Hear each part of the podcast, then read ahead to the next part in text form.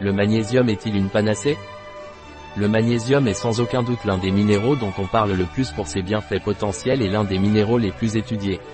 Le magnésium est-il utilisé pour autant de choses qu'il n'y paraît? Consomme-t-on suffisamment de magnésium dans notre alimentation? Autant de questions, mais en même temps, de nombreuses réponses que l'on trouve dans les derniers ouvrages consacrés à ce minéral, si essentiel pour notre santé. Le magnésium dans notre corps Le magnésium est le quatrième élément le plus abondant dans le corps humain, le calcium étant le premier, le potassium le deuxième et le sodium le troisième. Lorsque nous naissons, nous avons environ 760 mg de magnésium qui augmente à 5 g vers 4 à 5 mois de vie.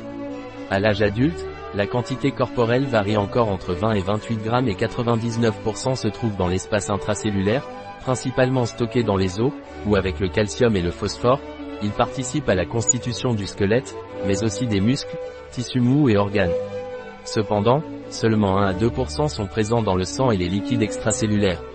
Au niveau sérique, des taux inférieurs à 1,7 à 1,8 mg par décilitre sont considérés comme une hypomagnésie et, bien qu'ils ne soient pas un vrai reflet du magnésium intracellulaire, ils sont le reflet indirect que l'organisme n'a pas assez de ce minéral et cela peut avoir des conséquences. La teneur corporelle en magnésium est physiologiquement régulée par trois mécanismes principaux, absorption intestinale, réabsorption, excrétion rénale et échange des réserves de magnésium du corps dans les os.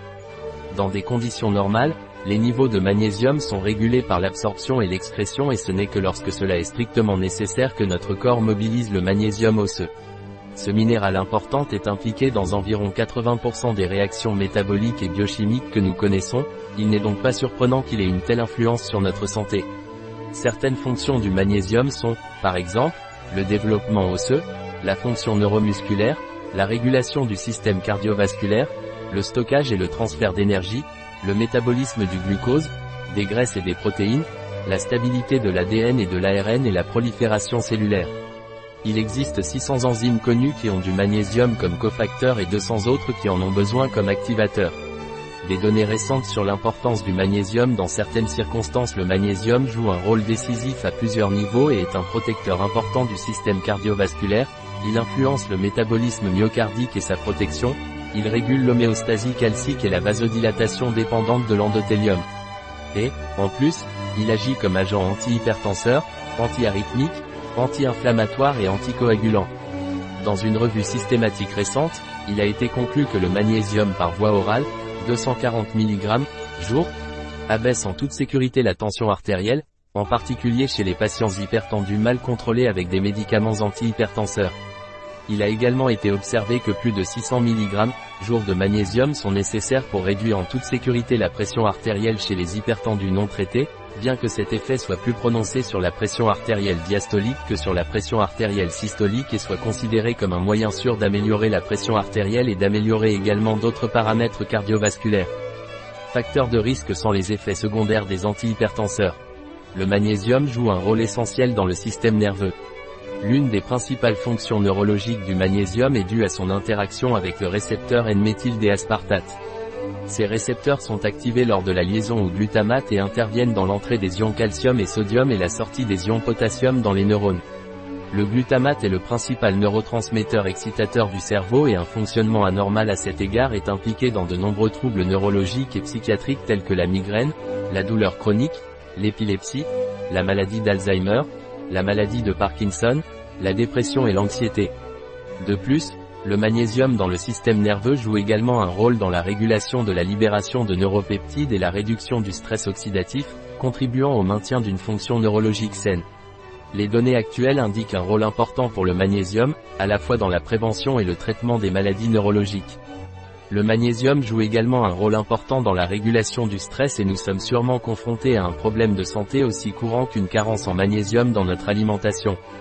De nombreuses études ont étudié l'interaction du magnésium en tant que médiateur clé de la réponse physiologique au stress et ont montré que le magnésium joue un rôle inhibiteur clé dans la régulation et la neurotransmission de la réponse normale au stress. De plus, il a été observé que les personnes qui souffrent de stress psychologique, ou de symptômes associés, ont de faibles niveaux de ce minéral et qu'une supplémentation d'environ 300 mg de magnésium par jour améliore certains symptômes comme la fatigue, l'irritabilité et le sommeil.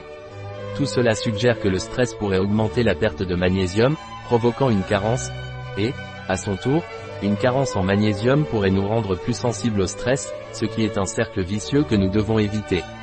Étant donné le rôle important du magnésium dans tant de processus métaboliques et biochimiques, il existe même des études qui parlent de son potentiel comme aide nutritionnelle chez les patients atteints de Covid-19, en particulier ceux qui sont hypertendus, diabétiques, ont des problèmes rénaux, cardiaques ou autres. Circonstances de santé pouvant compliquer l'évolution de l'infection. Le magnésium dans notre alimentation Le magnésium se trouve dans de nombreux aliments, mais les noix, les graines, les légumineuses et les légumes sont particulièrement riches en ce minéral, en particulier les choux et les choux verts en raison de leur forte teneur en chlorophylle. Aussi le cacao et les grains entiers sont une bonne source alimentaire. C'est pourquoi la consommation d'aliments d'origine végétale ainsi que l'utilisation régulière de céréales complètes et non raffinées et de pain sont si importantes. Ainsi, une carence en magnésium peut être attribuée, en partie, à une faible consommation de ces aliments dans une population qui n'a pas une alimentation adéquate, mais aussi à une diminution de la teneur de ce minéral dans le sol au cours des 100 dernières années. En fait, déjà dans les années 1930, l'alarme a été soulevée à ce sujet, soulignant la pénurie de magnésium et d'autres minéraux dans certains aliments et aujourd'hui, on estime que les légumes ont entre 80 et 90% moins de magnésium qu'il y a un an. Cette perte de teneur de ce minéral dans les aliments transformés, qui contribue au fait que le régime alimentaire de la population actuelle est pauvre en magnésium? Selon l'étude ANIBES, 80% de la population espagnole consomme moins de 80% de l'apport quotidien recommandé en magnésium, ce qui montre clairement que le problème existe et qu'il est très important. L'apport recommandé pour la population espagnole, selon le comité scientifique de l'AECOSAN et de l'EFSA, est de 300 et 350 mg par jour pour les femmes et les hommes adultes respectivement. Et, bien que, compte tenu de l'excrétion urinaire de ce minéral pour éviter l'hypomagnésémie, s'il y a des apports habituellement faibles ou des pertes excessives, dues à différentes causes telles que l'utilisation chronique de certains médicaments, une carence en magnésium peut être atteinte. Les premiers signes de carence en magnésium comprennent la faiblesse, la perte d'appétit, la fatigue, les nausées et les vomissements. Mais si le problème persiste, des contractions et des crampes musculaires, des engourdissements, des picotements, des changements de personnalité, des spasmes coronariens, des rythmes cardiaques anormaux et des convulsions peuvent survenir dans les cas de carence plus graves. Enfin, une carence sévère en magnésium peut entraîner une hypocalcémie ou une hypokaliémie due à une perturbation sévère de l'homéostasie minérale dans l'organisme. Supplémentation en magnésium IL existe de nombreux produits à base de magnésium sur le marché. Des études semblent indiquer que les produits à base de magnésium organique, aspartate, citrate, lactate, bisglycinate, se sont révélés plus biodisponibles que ceux contenant des sels de magnésium inorganique, oxyde, sulfate, carbonate. Peut-être convient-il de rechercher le produit le plus approprié pour chaque personne, avec un dosage optimal de magnésium qui ne produit pas le seul effet indésirable pouvant être produit, à savoir un certain effet laxatif. N'oublions pas que cet effet se produit lorsqu'il n'y a pas une bonne absorption du magnésium qui reste dans la lumière intestinale, produisant une accumulation d'eau due à un effet osmotique, ce qui favorise le transit intestinal. Il se peut que cet effet nous intéresse chez certaines personnes, mais si on recherche une bonne biodisponibilité, il est clair qu'il faut chercher la dose et le sel de magnésium qui ne le produit pas pour garantir une bonne absorption.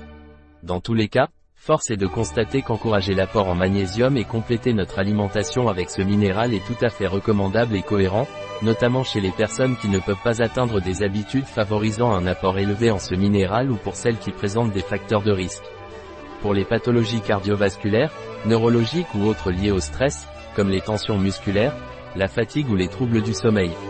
Certains produits de magnésium que vous pouvez trouver et qui proviennent d'excellentes marques sont le citrate de magnésium Solgar, les comprimés effervescents de magnésium Aquilea, le magnésium Nature 1000. Plus les connaissances sont développées sur le magnésium et ses fonctions dans l'organisme, plus nous savons que ce un minéral, largement présent dans notre corps, n'est vraiment pas si loin d'être une panacée. Un article de Catalina Vidal Ramirez, pharmacien, gérant chez bio-pharma.es. Les informations présentées dans cet article ne se substituent en aucun cas à l'avis d'un médecin.